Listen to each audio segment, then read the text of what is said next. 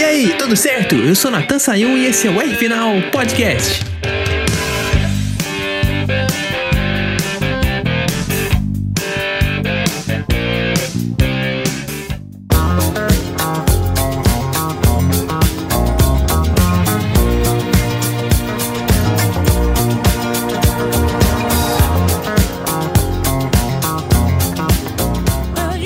Olha, gente, não precisa pensar muito para lembrar que os embalos de sábado à noite do Sebastian Vettel não têm sido muito bons.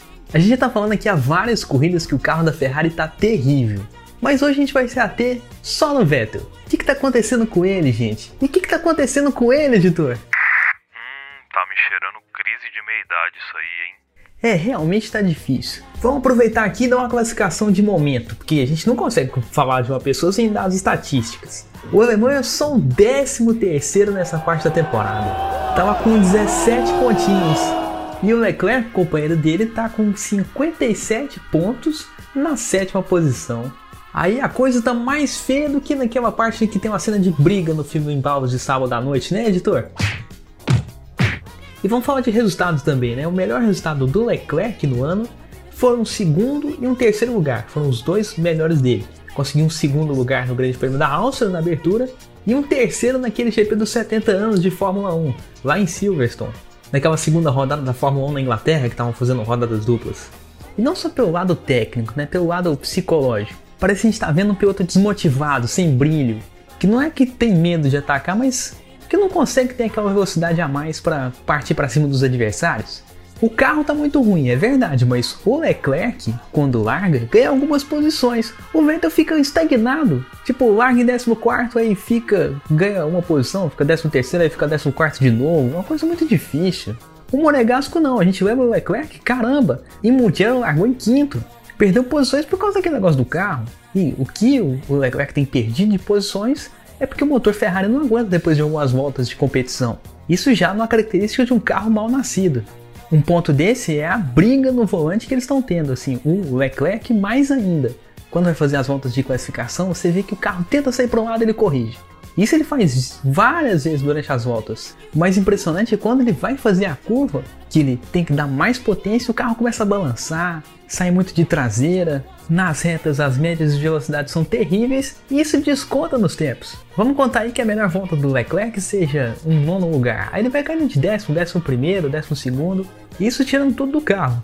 O Vettel pior ainda, que não parte para essa agressão, não parte para essa briga com o carro, não pisa fundo, não põe o pé na tábua. E aí a melhor volta dele vai sendo um décimo segundo tempo, ou um décimo quarto, e aí ele vai despencando.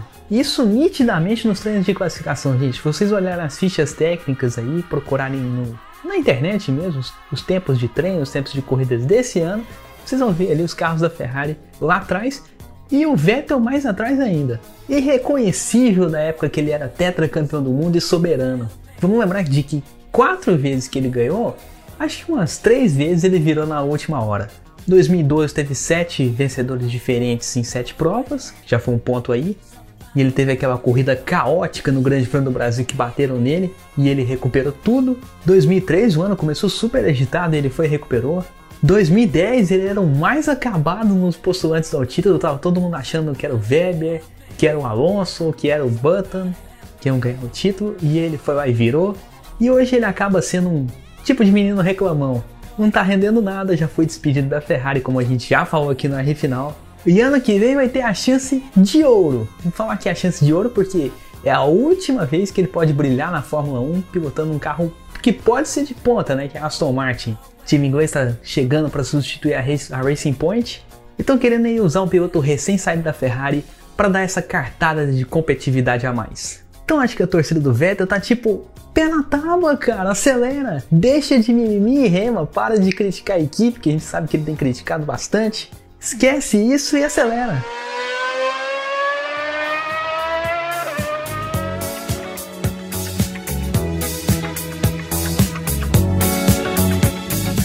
Agora, mais um motivo para ele voltar a ser competitivo é a ascensão do Mick Schumacher para a Fórmula 1, porque o, tem um valor sentimental, né? O Vettel cresceu admirando o Schumacher, como ele já falou em várias entrevistas, e agora com o filho do heptacampeão quase sendo campeão da principal categoria de acesso à Fórmula 1, aí muitos torcedores querem ver essa batalha. Inclusive eu, cara, eu queria muito ver uma batalha Schumacher contra Vettel de novo. Para quem não lembra, de 2010 a 2012, o Michael Schumacher voltou para a Fórmula 1, correu lá três temporadas e viu seu pupilinho ser tricampeão. Só de 2013 em que o Schumacher já estava aposentado e o Vettel ganhou mais uma vez. Mas pensa aqui comigo, como seria legal ter o filho do Schumacher e o, e o Vettel já como tiozão da galera. Isso disputando mano a mano. Um alemão pela equipe da Aston Martin e outro aí tentando arrumar um lugar na equipe, na equipe satélite da Ferrari, quem sabe a Alfa Romeo, quem sabe a Haas, ou quem sabe futuramente, assim, se o carro sair não der certo na Ferrari, quem sabe o Mick Schumacher já não entra no time italiano 2022, 2023. Esse era um duelo que eu gostaria de ver muito, muito, muito se acontecer. Inclusive, eu queria até te perguntar, editor, quem seria melhor, assim, que se daria melhor numa briga mano a mano? O filho do Schumacher ou o Vettel? Rapaz, coloca-me enrascada. Mas eu acho que o Vettel tem muito pneu para queimar ainda. Acho que a experiência vai falar mais alto. Então tá aí, né? O nosso editor jogando alto no seu piloto favorito. Vou ver se essa aposta vai dar certo aí, hein, rapaz. Cara, se não der certo, vou falar que tudo não passou de uma montagem do editor. Veremos, veremos.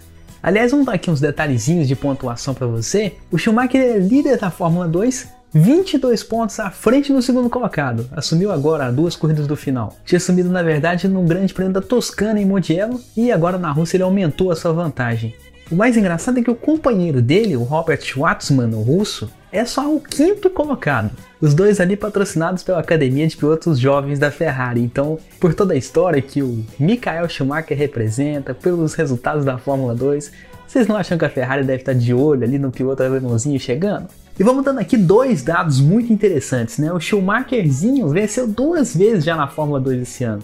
Venceu a rodada, uma das corridas da rodada dupla de Monza e uma das corridas da rodada dupla do último Grande Prêmio da Rússia. Então essa liderança não veio por acaso, não, é talento mesmo. Ainda mais porque ele tem um estilo de pilotagem bem legal. É diferente ver o estilo dele porque ah, os pilotos da Fórmula 2 são muito agressivos. Você vê uns tentando ali ultrapassar o outro de um jeito mais pesado possível, encostando roda com roda, é, muitos pontos de ultrapassagem que eles conseguem usar e os pilotos da Fórmula 1 não, e isso várias vezes acaba em acidente. E o Schumacher não faz isso não.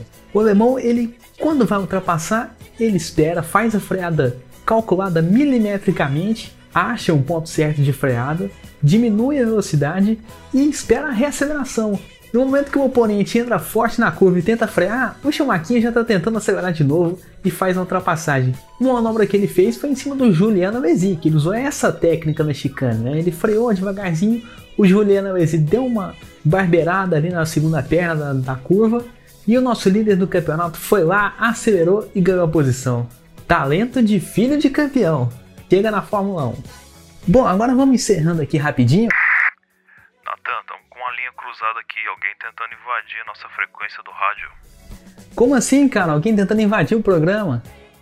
Rapaz, já tem umas três horas que esse cara tá falando no fundo aqui, tá tentando mandar algum recado pra alguém, viu? Três horas falando? Três horas no modo de dizer, né? Quer mandar muito um recado, tá muito insistente e me parece que é pro Vettel. Ah, se ele tem um recado pro Vettel, pode mandar, deixa ele entrar. Vettel vai fazer. Agora, Vettel, o negócio é o seguinte: você se livrou da bomba que é a estrutura da Ferrari nesses últimos anos. A gente sabe que a Ferrari tem um DNA campeão, mas tem estados submersa muita bagunça, muita lama, muita coisa precisa ser organizada lá. Tá aí o nosso querido Daniel Balsa falando aí Verdade, verdade. O Vettel saiu de uma bomba relógio que era Ferrari, né? Foi contratado como, piloto, como primeiro piloto, as coisas não deram certo e agora tem a chance aí de recomeçar sua carreira para dar aquele último stint. Vou com o nosso amigo aqui. Acelera, Vettel! Bom, agora sim tá na hora de encerrar, né? Então eu vou ficando por aqui. Até a próxima e um grande abraço!